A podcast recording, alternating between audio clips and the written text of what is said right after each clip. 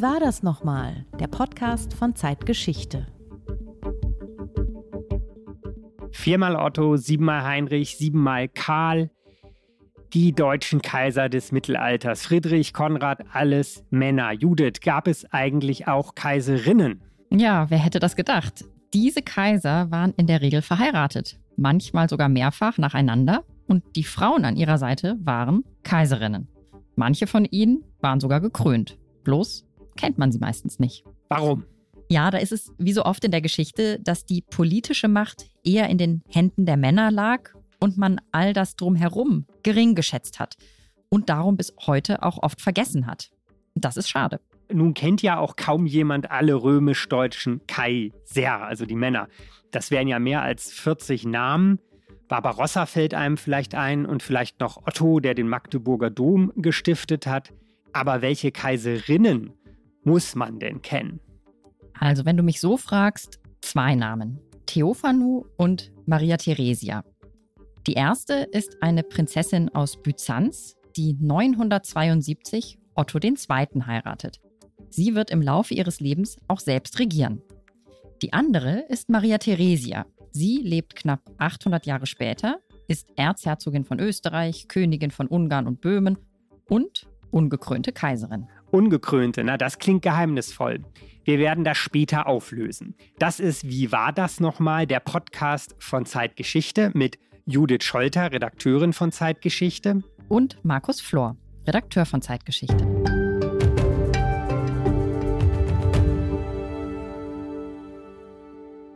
Wir beschäftigen uns heute mit den beiden berühmtesten Kaiserinnen im Heiligen Römischen Reich und mit der Frage, warum gerade sie so berühmt wurden, während viele andere Kaiserinnen vergessen sind.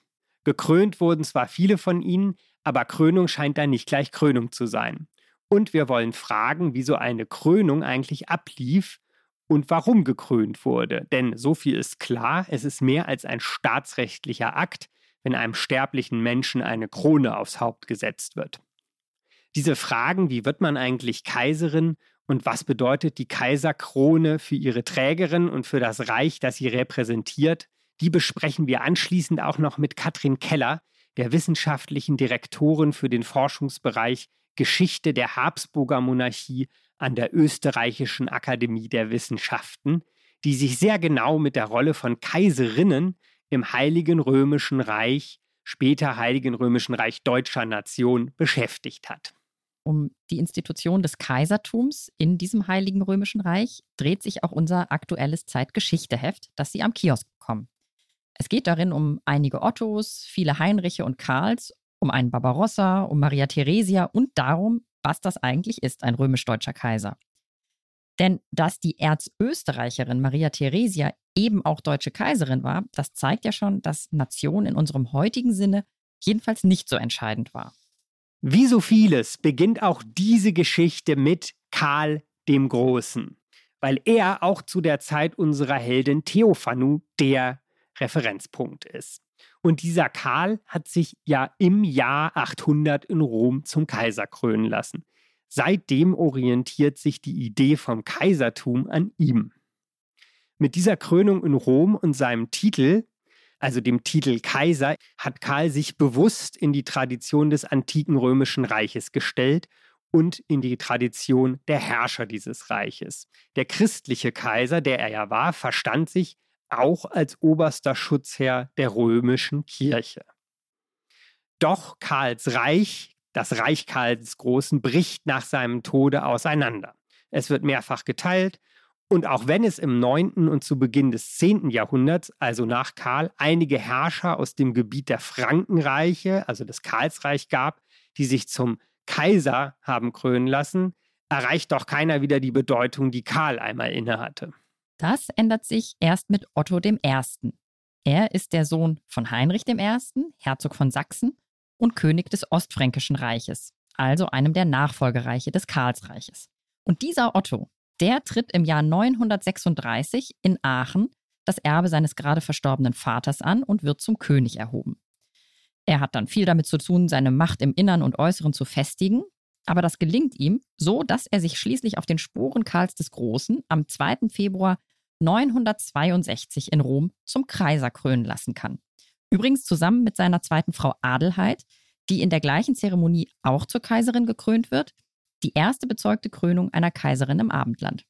Nach dieser Kaiserkrönung ist Otto I., der mächtigste Herrscher im christlichen Abendland. Sein Reich erstreckt sich vom Gebiet nördlich der Alpen, das heute vor allem zu Deutschland gehört, über das heutige Österreich, die Schweiz, auch das Burgund, also bis ins heutige Frankreich, und Otto herrscht auch über Nord- und Mittelitalien. Und er dringt dabei auch noch weiter in den Süden vor, in den Einflussbereich des alten Kaisertums von Byzanz. Und damit entsteht ein Problem. Denn dort im Byzantinischen Reich gibt es ja noch einen etwas älteren christlichen Kaiser, nämlich den oströmischen. Im Krieg besiegen wird Otto den sicher nicht, will er auch gar nicht. In Süditalien muss man sich ohnehin arrangieren, aber trotzdem will Otto I. von seinem byzantinischen Gegenüber anerkannt werden. Im Jahr 967, beim nächsten Romzug von Otto I., lässt er seinen minderjährigen Sohn, der praktischerweise auch Otto heißt, zum Mitkaiser erheben. Dabei geht es um die Zukunft der ottonischen Dynastie und den Versuch, die Macht erblich zu machen. Und es ist ein deutliches Zeichen ans Oströmische Reich. Otto schickt umgehend Emissäre nach Byzanz. Er hat da einen Vorschlag. Otto der Große möchte für seinen Sohn Otto eine Byzantinerin als Ehefrau vor allem um die Gleichwertigkeit seines Reiches mit diesem alten Kaisertum in Byzanz zu demonstrieren. Und genau da beginnen dann auch schon die Probleme. Denn in der Hauptstadt des Byzantinischen Reiches, Konstantinopel, dem ehemaligen Byzanz, regiert, wie du erwähnt hast, ebenfalls ein christlicher Kaiser, und zwar nicht irgendeiner. Dieser byzantinische, schrägstrich oströmische Kaiser führt seine Macht nämlich ebenfalls direkt auf den römischen Kaiser Augustus zurück, sieht sich also ebenso als Erbe des großen römischen Reiches, das in den Wirren der Spätantike sozusagen nur seine Hauptstadt weiter nach Osten verlegt hatte. Und das Kaisertum sieht man in diesem Ostrom dann selbstverständlich auch als universal an, also als etwas, das es nur einmal geben kann. Und den in Rom gekrönten Kaiser Otto betrachtet man dort verständlicherweise als Emporkömmling und möchte gern und durchschaut auch, was Otto vorhat, nämlich in den großen Wettstreit darüber einzutreten, wer die Christenheit als Herrscher repräsentiert und dafür jetzt erstmal mit diesem Heiratsdeal offiziell von Byzanz anerkannt zu werden. Otto der Große schickt also seine Diplomaten nach Konstantinopel mit dem Auftrag, eine Zitat Purpur geborene Prinzessin, Zitat Ende als Braut nach Rom zu bringen, Purpur geboren oder in Purpur geboren. Was heißt das, Judith? Also das ist sozusagen das Höchste, was man erreichen kann. Purpur geboren ist, wer in Konstantinopel im Kaiserpalast im Purpurzimmer zur Welt kommt. Dort darf nur die Kaiserin niederkommen und wer also in diesem Purpurzimmer das Licht der Welt erblickt, dessen Vater ist zu dem Zeitpunkt regierender oströmischer Kaiser. Und genau so eine Braut stellt sich Otto der Große dann auch für seinen Sohn vor. Das klappt aber trotz mehrfachen Vorsprechens nicht der oströmische Kaiser beharrt darauf, dass eine Purpurgeborene nicht an einen auswärtigen Herrscher verheiratet wird und fordert Otto stattdessen auf, Rom zu verlassen, also eine Abfuhr. Dann aber ändern sich die Vorzeichen. 969 wird der byzantinische Kaiser vom General Johannes Zimisces ermordet, der danach selbst Kaiser wird und der wiederum jetzt plötzlich in guten Beziehungen zum Westen einen Vorteil wittert. Er verhandelt also mit Ottos Diplomaten und schickt ihm schließlich im Winter 971-72, wir nähern uns unserer Heldin, eine junge Frau. Und die heißt Theophanu. Theophanu, wer ist sie denn jetzt? Eine Tochter des neuen Kaisers? Nein, dieser Kaiser hat gar keine eigenen Kinder. Sie ist die angeheiratete Nichte des Usurpators. Und das bedeutet, dass sie eben vor allem etwas Wichtiges nicht ist. Sie ist eben keine Purpurgeborene und damit, wenn man so will, auch keine standesgemäße Partie.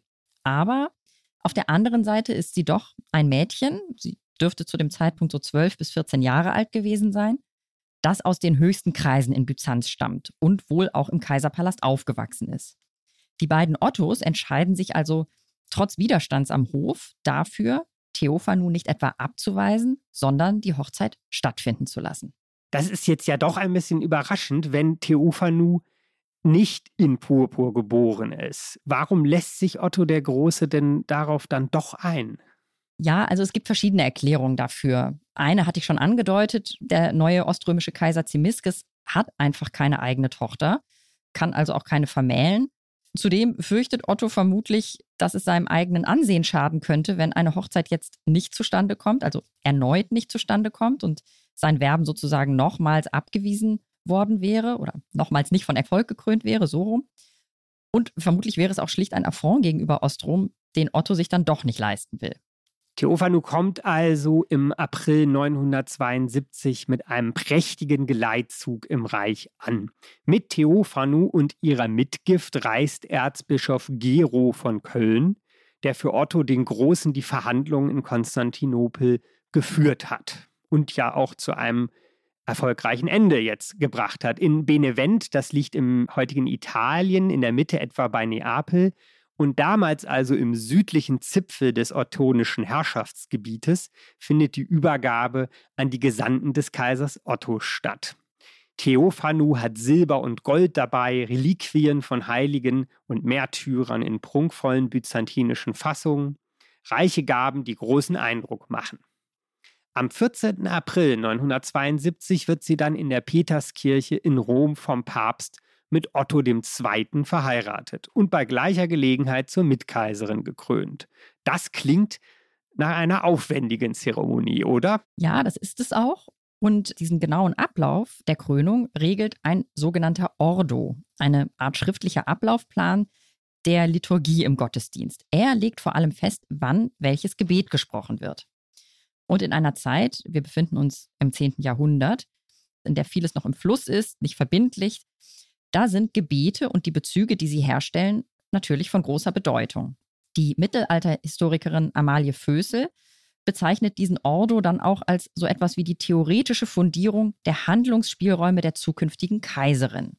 Was sagt denn dieser Ordo über das, was die Kaiserin Theophanu in Zukunft soll und darf, was ihre Rolle sein wird?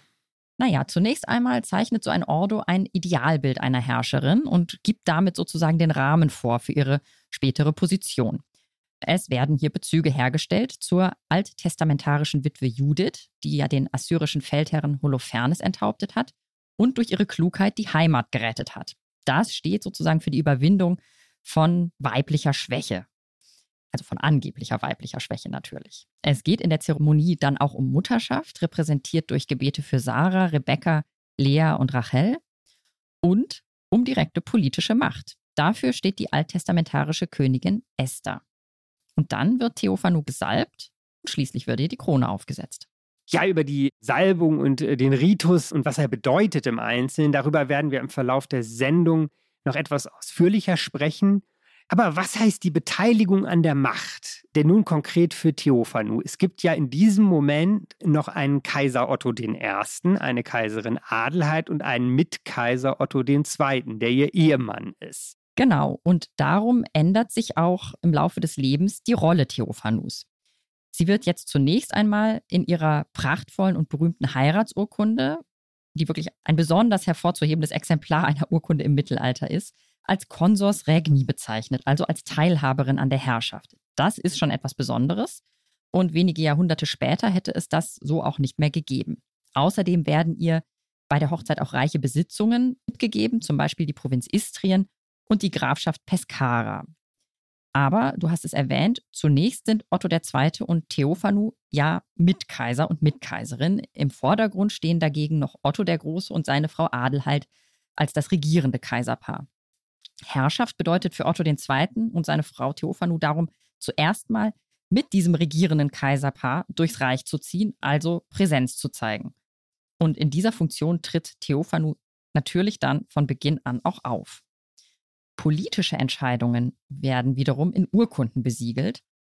Und im 10. Jahrhundert ist es üblich, dass sich Dritte auch an die Kaiserin wenden, um Einfluss auf diese Entscheidung zu nehmen. Das macht zunächst auch vor allem noch Adelheid, aber dann stirbt Otto der Große im Jahr 973 und nach seinem Tod tritt dann Theophanu erstmals als Fürsprecherin auf in einer dieser Urkunden. Sie beginnt also dadurch, solche Fürsprachen an den Kaiser zu richten. auch damit sich ein eigenes Netzwerk aufzubauen und sich Klienten zu schaffen. Schließlich nennt der neue Kaiser Otto II. seine Frau in einer Urkunde am 29. April 974 sogar Co-Imperatrix Augusta, also Mitkaiserin. Theophanu gehört also eindeutig zum ottonischen Machtzentrum. Ja, die Zeit der Ottonen bringt hier etwas völlig Neues. Nicht Otto allein, sondern sein Haus übernimmt das Kaisertum, kann man sagen. Also die Herrschaft der Familie tritt in den Mittelpunkt und damit auch ganz deutlich die Frauen. Zum Beispiel Ottos des ersten Frau Adelheid und die Schwiegertochter Theophanu. Sie sind jetzt im innersten Zirkel der Macht. Die Idee der Dynastie hat sich also zum Kaiserhaus verdichtet. Und das zu einem wirklich frühen Zeitpunkt, 10. Jahrhundert, früher Zeitpunkt des Heiligen Römischen Reiches. Hier sehen wir also die Frauen an der Spitze des Reiches. Und zwar sind die in einem solchen Maße mit Machtfülle, Ansehen und persönlichem Reichtum ausgestattet, dass es sich in der langen Geschichte des Heiligen Römischen Reiches wirklich nicht so schnell etwas Ebenbürtiges findet. Die Zeit der Ottonen ist, das kann man vielleicht sagen, nicht zuletzt eine Zeit einzelner, sehr mächtiger Frauen. Und ganz nebenbei, vieles, was wir heute über diese Zeit wissen, ist aufgeschrieben von einer Frau, nämlich der Nonne Rutzwind aus dem Stift Gandersheim. Gandersheim auch eine ottonische Gründung. Also wir sind jetzt zu einer Zeit, Otto der Große ist verstorben, Otto der Zweite und Theophanu sind inzwischen das rechtmäßige Herrscherpaar und Theophanu wird vermutlich erleichtert gewesen sein, als sie nach drei Töchtern im Jahr 980 mitten im Wald bei Kleve, man ist gerade wieder auf Reisen, einen Sohn zur Welt bringt. Dieses Kind bekommt, Überraschung, den Namen Otto. Und Theophanu hat eigentlich, ja, wenn man so will, auch in dieser Zeit die wichtigste Aufgabe einer Kaiserin erfüllt, nämlich für Nachkommen zu sorgen und den Erhalt der Dynastie zu sichern.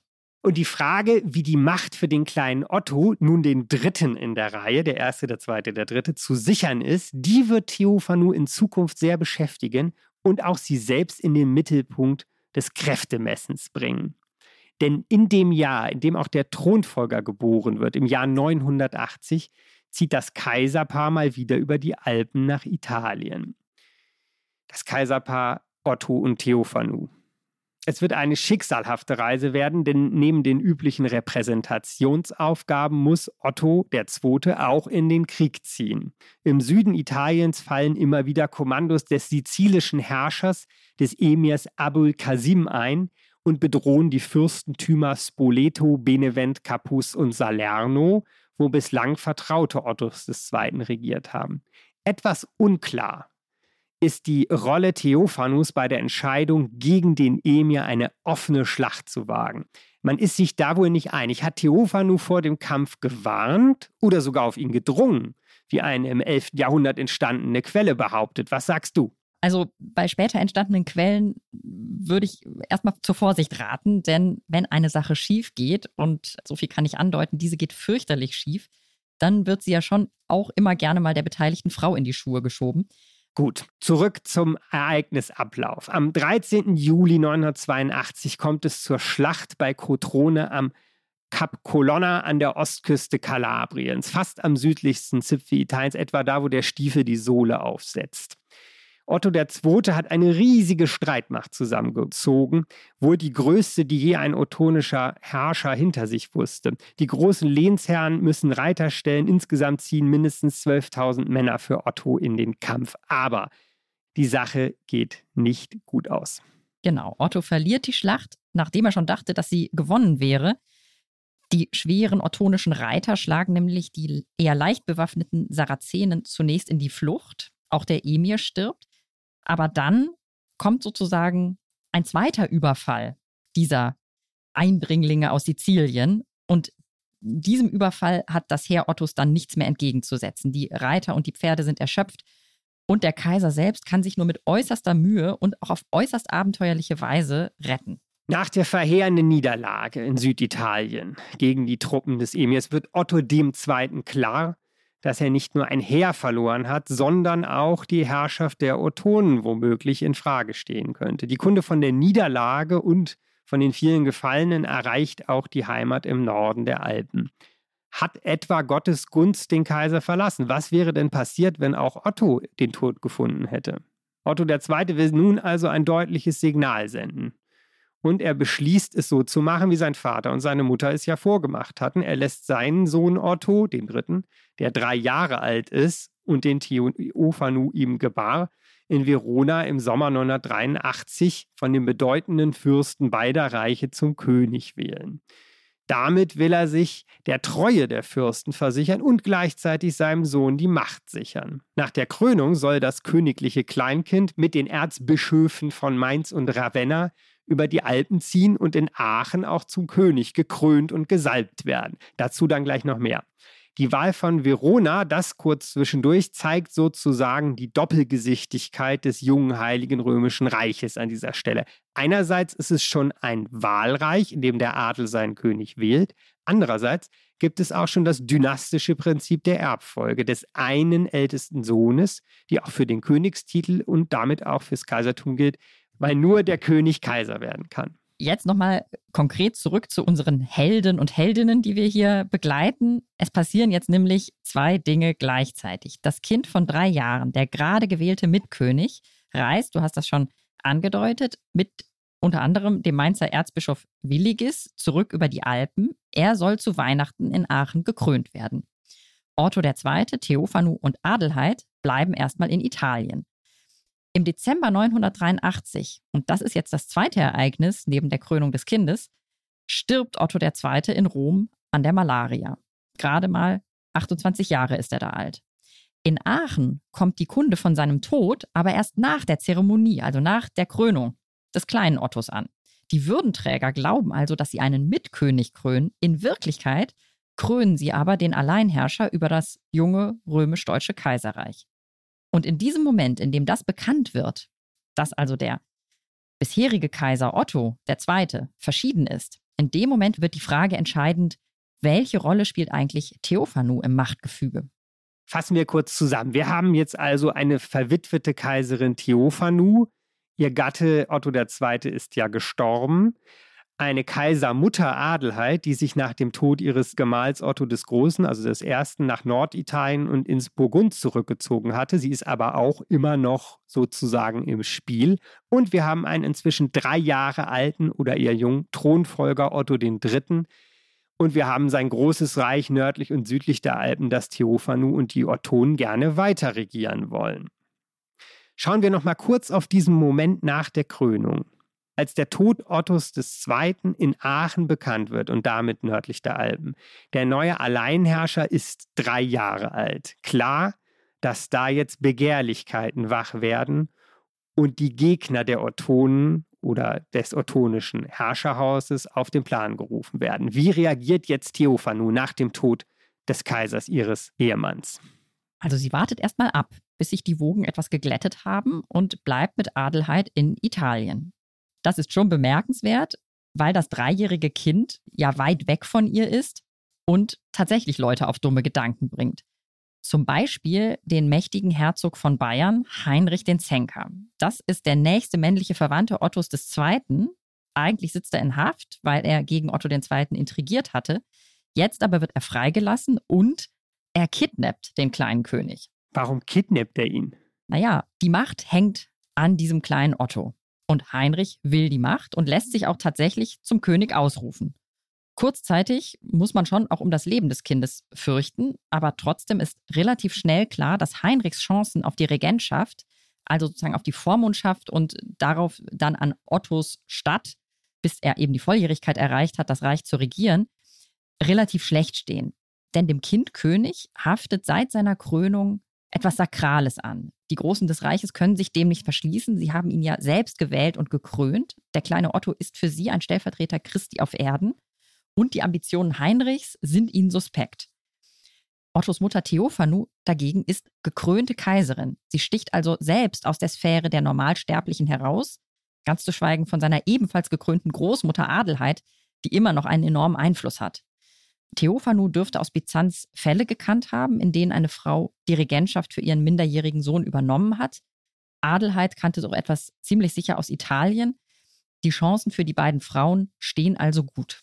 Die beiden Frauen, Kaiser Mutter und ich nenne sie jetzt mal Kaiser Großmutter, kehren im Jahr 984 zusammen in den Norden zurück. Sie bekommen auf dem Hoftag von Rara, das ist heute Rohr in Thüringen, ein Ort in Thüringen, das Kaiserkind durch Heinrich den Zenker dann doch ausgehändigt. Ein Jahr später unterwirft sich Heinrich auch und fortan regieren Theophanu und Adelheid gemeinsam, unterstützt von Erzbischof Williges von Mainz.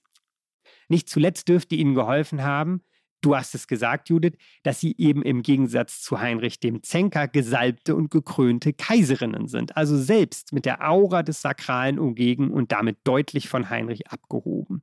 Vor allem repräsentierten sie aber auch eben das noch recht junge ottonische Herrscherhaus, für das es unter den Fürsten des Reiches, und das ist auch bemerkenswert, viel mehr Unterstützung gab als für jemanden wie Heinrich den Zenker.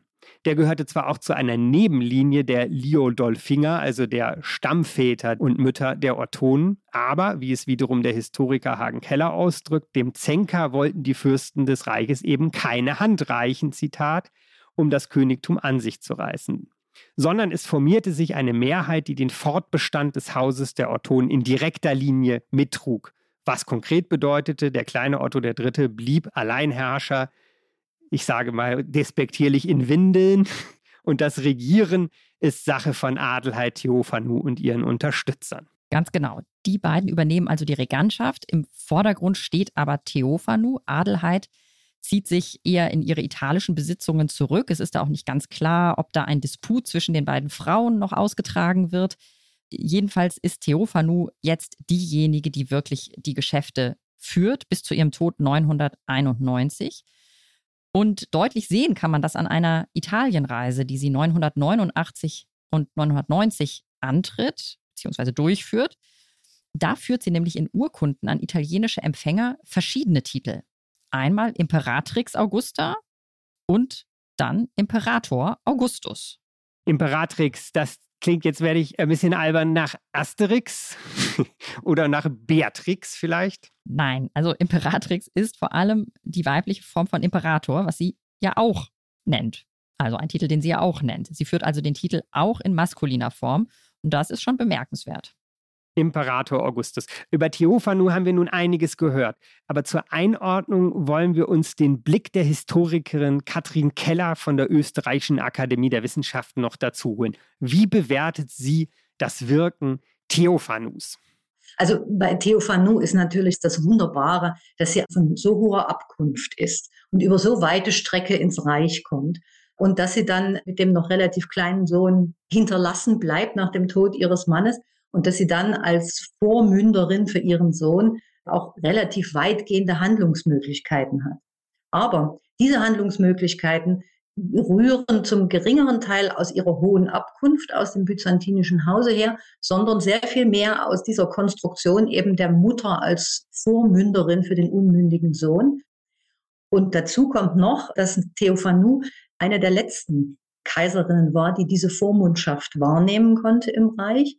Denn das Reich entwickelt sich ja im hohen und späten Mittelalter immer mehr zum Wahlreich. Und dadurch ist diese Konstruktion der mütterlichen Vormundschaft nicht mehr umsetzbar, sondern die Kurfürsten beanspruchen, dass in dem Moment, wo also der handlungsfähige Kaiser stirbt, dass sie so lange, bis ein neuer Kaiser gewählt ist oder intronisiert ist, das Reich verwalten. Da gibt es also zwei Reichsvikare und demzufolge können die Frauen diese Funktion für das Reich nicht mehr wahrnehmen. Zwei Reichsvikare. Also Katrin Keller gibt hier ein paar Hinweise, warum wir uns gerade an Theophanu als Kaiserin erinnern, wenn wir uns an eine Kaiserin erinnern. Zum einen, weil sie aus Byzanz kommt, das ist besonders, und zum anderen, weil sie zu einer Zeit die Regentschaft führt, als das für Frauen noch relativ problemlos möglich ist. Aber lass uns da noch einmal genauer hinschauen. Was passiert denn in den folgenden Jahrhunderten? Ja, Katrin Keller spricht hier schon die fortschreitende rechtliche Entwicklung des Reiches an, die, wenn man so will, für die mächtigen Frauen in diesem Reich ein Problem wird. Theophanu dagegen ist das Beispiel für eine Kaiserin des Mittelalters, die noch relativ große Handlungsspielräume hat. Auch Otto II. und Otto III. sind ja, wir haben darüber gesprochen, von den Großen des Reiches gewählt worden, die aber zu dem Zeitpunkt noch nicht über die verbrieften Rechte verfügen wie die späteren Kurfürsten. Deren Rechte werden 1356 in der sogenannten Goldenen Bulle fixiert, gerne auch als das Reichsgrundgesetz bezeichnet. Und in dieser goldenen Bulle werden die Machtverhältnisse zwischen den Territorialfürsten und dem König, beziehungsweise dann oft auch dem Kaiser, fein austariert und festgeschrieben. Und darin geht es auch, also in der goldenen Bulle, um die von Frau Keller angesprochenen Reichsvikare. Genau, es wird auch festgelegt, dass fortan die Reichsvikare oder Reichsverweser in der Zeit nach dem Tod eines Kaisers übergangsweise die Macht übernehmen. Die Reichsvikare sind zwei der sieben Kurfürsten, nämlich der von Sachsen und der von der Pfalz. Und die beiden teilen sich dann sozusagen die Gebiete des Reiches, die jetzt anstelle des Verstorbenen zu verwalten sind, untereinander auf. Es entstehen dann aber ja auch noch weitere Institutionen, zum Beispiel das Reichskammergericht, die auch in die Bereiche eingreifen, die früher schon noch Möglichkeiten für die regierenden Frauen geboten haben. Theophanu zum Beispiel hat ja auf ihrer Italienreise 989, die wir erwähnt hatten, selbst Recht gesprochen. Das wäre jetzt nicht mehr vorstellbar in dieser späteren Zeit. Und man könnte es auf die Formel bringen, je weiter die Verrechtlichung voranschreitet, desto weniger Möglichkeiten haben Frauen mitzureden. Und das gilt auch für die Kaiserin. Was ihr aber natürlich bleibt, ist die Möglichkeit, auf informellem Wege Einfluss auf das Geschehen zu nehmen. Zum Beispiel durch Netzwerke, die sie pflegt, oder durch die Verbindung zu ihrer Herkunftsfamilie, auch durch Repräsentation. Nur ist das natürlich vermutlich viel schwieriger zu fassen in den Quellen, oder? Ja, genau so ist das. Katrin Keller hat in unserem Gespräch ja davon berichtet, dass es im ganzen Wiener Haus-, Hof- und Staatsarchiv, also bei den Habsburgern, genau vier Kartons mit Archivalien, also Korrespondenz von Kaiserinnen gibt. Vier Kartons für 15 Kaiserinnen. Briefe von Frauen galten einfach als nicht so wichtig, als nicht wert, aufgehoben zu werden. 4 für 15. Trotzdem sprechen wir, wenn wir über Kaiserinnen sprechen, auch in dieser späteren Zeit, in der die Handlungsspielräume ja enger werden, über Frauen, die aus dem Kreis der gewöhnlichen Fürstinnen herausstechen. Das beginnt ja schon mit dem Ritual der Krönung. Lass uns über die Krönung reden. Wie genau läuft die Krönung der Kaiserin des Heiligen Römischen Reiches. In der frühen Neuzeit sind wir jetzt ja. Wie läuft die da ab? Ja, also ein paar Einzelheiten muss ich dir ersparen, denn es ist wirklich ausgesprochen ritualisiert und bis in die feinsten Details geregelt. Das ist auch alles in Katrin Kellers Buch über Kaiserin und Reich sehr schön nachzulesen, aber ich versuche das mal so ein bisschen zu straffen. Also, Kaiser und Kaiserin ziehen zur Kirche. An der Kirchentür wird für die Kaiserin ein Weihegebet gesprochen. Die Messe beginnt und an einem bestimmten Punkt erhebt sich der Kaiser, tritt an den Altar und bittet um die Krönung seiner Frau. Sie wird dann zum Altar geführt, kniet nieder und wartet, bis die Litanei zu Ende gesungen ist. Dann legt sie sich zur Prostratio, also in Demut, auf eigens ausgelegter Polster vor dem Altar und wird am linken Arm zwischen Handgelenk und Ellenbogen und zwischen den Schulterblättern gesalbt, merke bei leicht geöffnetem Kleid. Dann bekommt sie in der Sakristei ein neues Gewand angezogen in Weiß, Gold und Silber, also hell schimmernd, das sie schon äh, sozusagen in ihren neuen Status erhebt, das für ihren neuen Status steht. Und so langsam nähert sich die Zeremonie dann dem Höhepunkt, denn nun wird ihr vor dem Altar die Krone aufgesetzt und sie bekommt Reichsapfel und Zepter übergeben und wird dann neben ihren Mann auf den Thron gesetzt. Es ist also das Herrscher Paar, um das es in dieser Zeremonie geht. Der sakrale Teil der Krönung endet dann mit dem Zug aus der Kirche und danach gibt es ein Krönungsmahl. Um das alles nochmal einzuordnen, haben wir Katrin Keller gefragt, was genau die Bedeutung dieser Zeremonie ist. Der entscheidende Punkt ist, dass sie gesalbt und geweiht wird. Also Kaiserin ist sie vorher, weil Kaiserin wird man dadurch, dass man den Kaiser heiratet oder dass der Ehemann zum Kaiser gewählt und gekrönt wird. Dafür hat die Krönung keine Bedeutung, aber sie ist für die Frau selber wichtig, deshalb, weil sie als gesalbte und geweihte Person wirklich diesen gemeinsamen Thron mit ihrem Mann einnimmt, der ja auch äh, wirklich zelebriert wird im Zusammenhang mit dieser Krönung. Und ansonsten ist die Krönung wahrscheinlich mehr für das Reich von Bedeutung als für die Kaiserin selber, weil jede Krönung auch einer Kaiserin eine gute Möglichkeit ist, auf dieser symbolischen Ebene das Reich darzustellen und die Strukturen des Reiches im Sinne von Hierarchien zwischen den fürstlichen Häusern darzustellen, abzubilden und damit auch immer wieder zu bekräftigen. Und vor allem dieser Zug zur Kirche, von der Kirche und dieses Mal sind ganz umkämpft und da wird immer versucht, durch Änderungen des Sitzplatzes, durch die Höhe der Stufen des Podestes sozusagen, die sich unter der Tafel befinden, durch überhaupt die Teilnahme an diesem Mahl und viele andere Dinge, den eigenen Rang darzustellen und auszustellen, auch gegenüber den Anwesenden. Die Lage des Sitzplatzes. Ich muss gerade unweigerlich an das Bild von der Trauerfeier der Königin Elisabeth II. denken, der Queen als es ja ein großes Hallo gab, weil US-Präsident Biden irgendwo in einer hinteren Reihe saß, von Frank-Walter Steinmeier mal ganz zu schweigen. Es geht also um den Rang und den der anderen bei der Sitzordnung. Wer entschied denn bei Kaisers am Ende über, naja, zum Beispiel die Sitzordnung? Also die künftige Kaiserin war es jedenfalls nicht. Um sie dreht sich zwar das Zeremoniell, aber auf die genaue Ausgestaltung hat sie keinen Einfluss. Herausragende Bedeutung hat natürlich die Frage, wer und wie dem Kaiser oder der Kaiserin die Krone aufsetzen darf. Das ist traditionell der Kurfürst von Mainz und die von Köln und Trier dürfen die Krone ebenfalls berühren. Und genau darum gibt es auch immer mal wieder Streit, der dann zum Beispiel im Kurfürstenrat ausgetragen wird. Also das ist so ein Gremium, das zum Beispiel über solche Fragen wie die Krone und das Berühren der Krone oder eine Sitzordnung entscheidet. Ein Beispiel gibt es noch, das ich ganz interessant finde. 1653 geht es um eine anstehende Krönung, die dann am Ende zwar gar nicht stattfinden wird, die aber trotzdem ganz gut zeigt, wie darum gefeilscht wird. Plötzlich beansprucht nämlich der Kölner Kurfürst mit Verweis auf eine mittelalterliche Tradition für sich das Recht, die Krone aufzusetzen. Und das ist natürlich Anlass für viele und sehr hitzige Diskussionen. Die Bedeutung dieser Reichskrone selbst ist dabei ja kaum zu überschätzen. Sie ist das Symbol der Herrschaft, für den Lebenswandel und den Charakter des Trägers und der Trägerin. Dafür soll sie stehen. Darum ist es den Kurfürsten ja auch so wichtig, wer es denn nun genau ist, der die Krone aufsetzen darf und während der Zeremonie berühren. Katrin Keller. Die Krone ist natürlich ein besonders lukratives Objekt, weil die Krone ist ja angeblich die Krone Karls des Großen und der kommt selbst sakrale Bedeutung zu. Und seit 1630 wird diese Krone auch definitiv für die Kaiserin zur Krönung benutzt. Wir wissen nicht ganz genau, wie das im Mittelalter war. Es kann gut sein, dass auch damals schon diese Reichskrone, die wir also mit dem Begriff heute auch assoziieren, verwendet worden ist, aber das ist nicht ganz klar nachweisbar. Aber jeder Kontakt zu dieser Krone ist natürlich selber, hat etwas von Sakralität an sich. Sie gehört ja eben auch, also die Reichsinsignien haben eben so eine Aura auch des Heiligen und des Sakralen allgemeiner gesprochen. Und insofern ist es immer sehr umstritten, wer die Krone halten und berühren darf. Da gibt es wunderbare Beschreibungen von den Nürnberger Krongesandten, die diese Krone und die wichtigsten Insignien dann immer aus Nürnberg, wo das ja aufbewahrt worden ist, an den jeweiligen Krönungsort bringen. Sowohl bei der Kaiserkrönung wie bei der Kaiserinnenkrönung.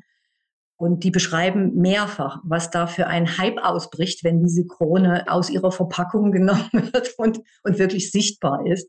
Also 1690 gibt es zum Beispiel eine schöne Beschreibung. Dann tragen also diese Herren aus Nürnberg das in die Sakristei der Augsburger Krönungskirche. Und dann stehen die geistlichen Kurfürsten, also der Erzbischof von Köln, der Erzbischof von Mainz, der Erzbischof von Trier, stehen dann da herum und sinnieren über die Bedeutung dieser Krone und sind ganz gespannt auch auf das, was da auf sie zukommt. Allerdings haben die Nürnberger Gesandten dann das Problem, als sie nach dem ganzen Zeremoniell die Krone wieder zurückholen, hat sie leider jemand fallen lassen und es ist etwas abgebrochen. Das gibt's nicht. Ist tatsächlich ein Zacken aus der Krone gebrochen. Nein, es war wohl eher ein Stein, der herausgefallen ist, aber solche Vorfälle gibt es eben immer mal wieder. Es verschwinden zum Beispiel auch einmal, auch 1690, bei der Krönung von Josef I. zum römisch-deutschen König die Handschuhe. Auch ein Teil der Reichsinsignien aus dem Ornat. Josef ist erst elf und kann die gar nicht tragen. Die Handschuhe werden also irgendwo abgelegt, sind dann erstmal weg, tauchen aber zum Glück später auch wieder auf.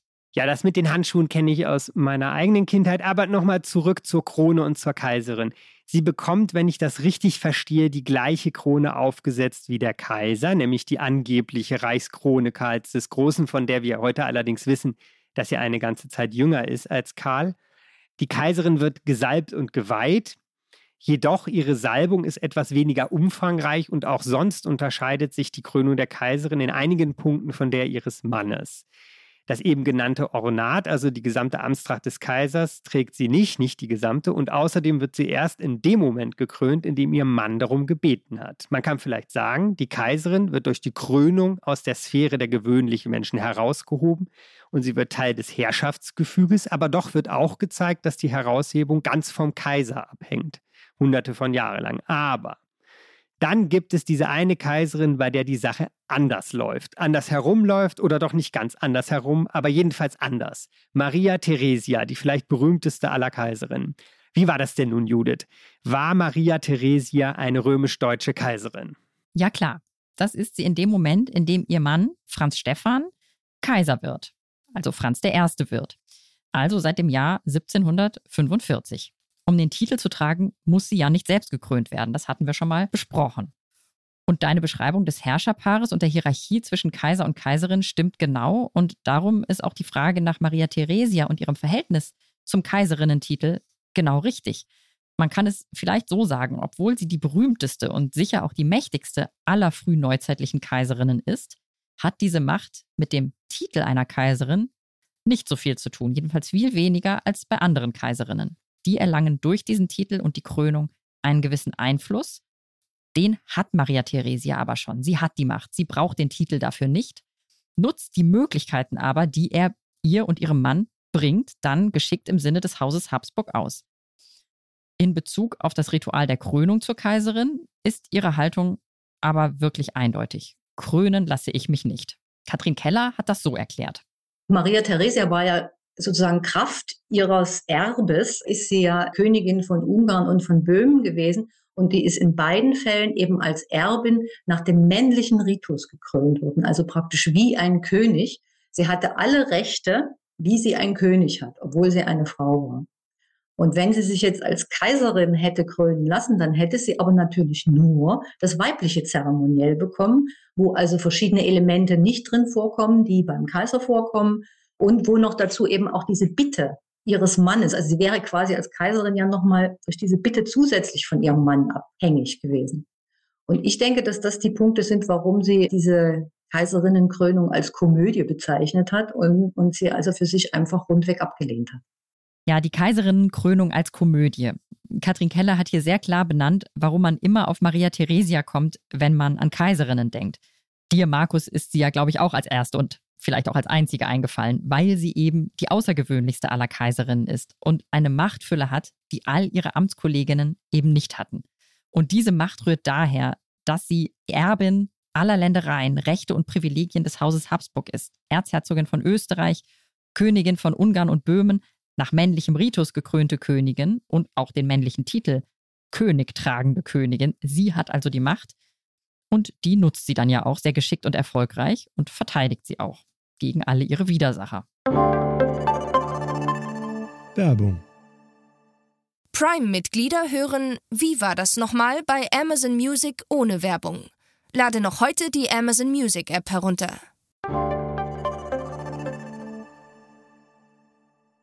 Aber warum versucht Maria Theresia denn nicht?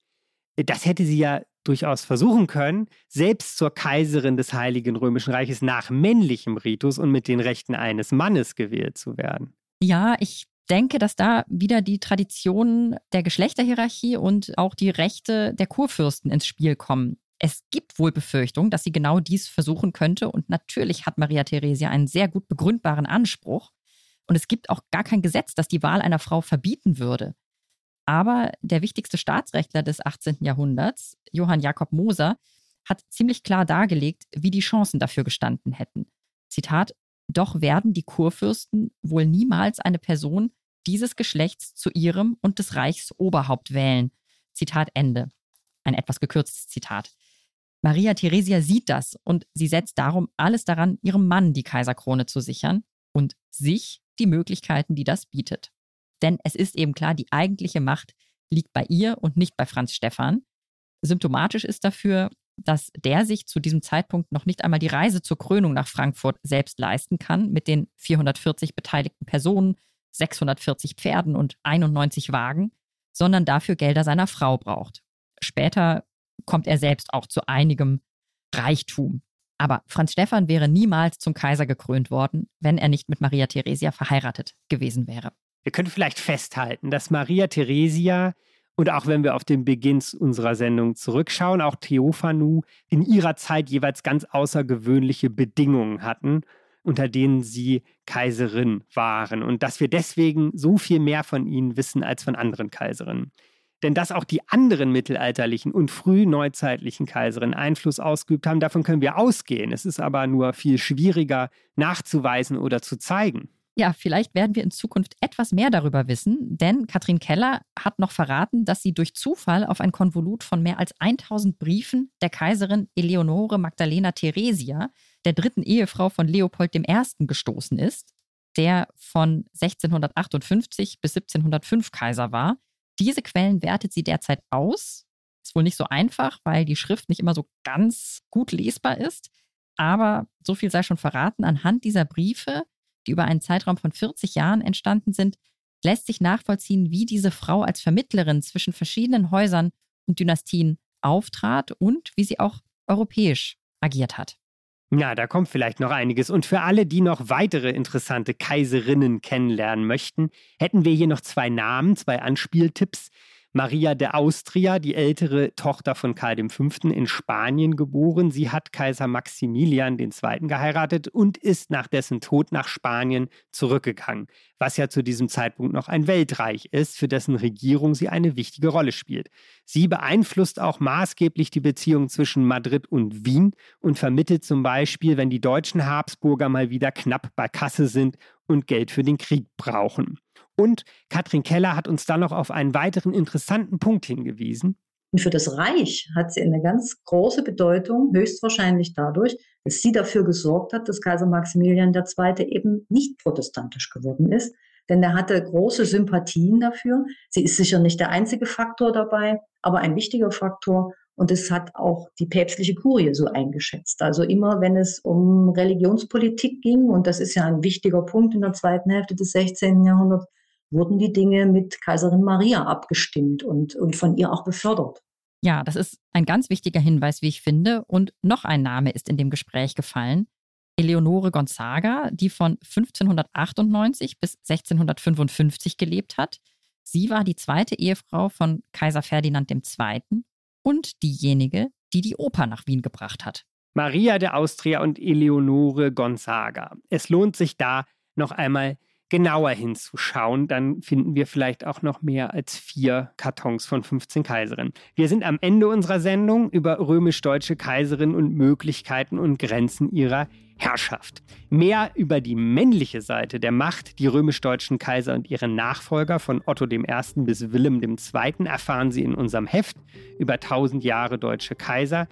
Da vertiefen unsere Autorinnen und Autoren auch die Frage, wie die Macht erblich wird und wer eigentlich Richard Löwenherz festgehalten und in den Kerker geworfen hat. Sie bekommen das Heft am Kiosk oder online im Zeitshop. In unserer nächsten Sendung geht es dann um den deutschen Kaisermythos schlechthin, um Friedrich I. oder einfach Barbarossa. Bis dahin. Tschüss.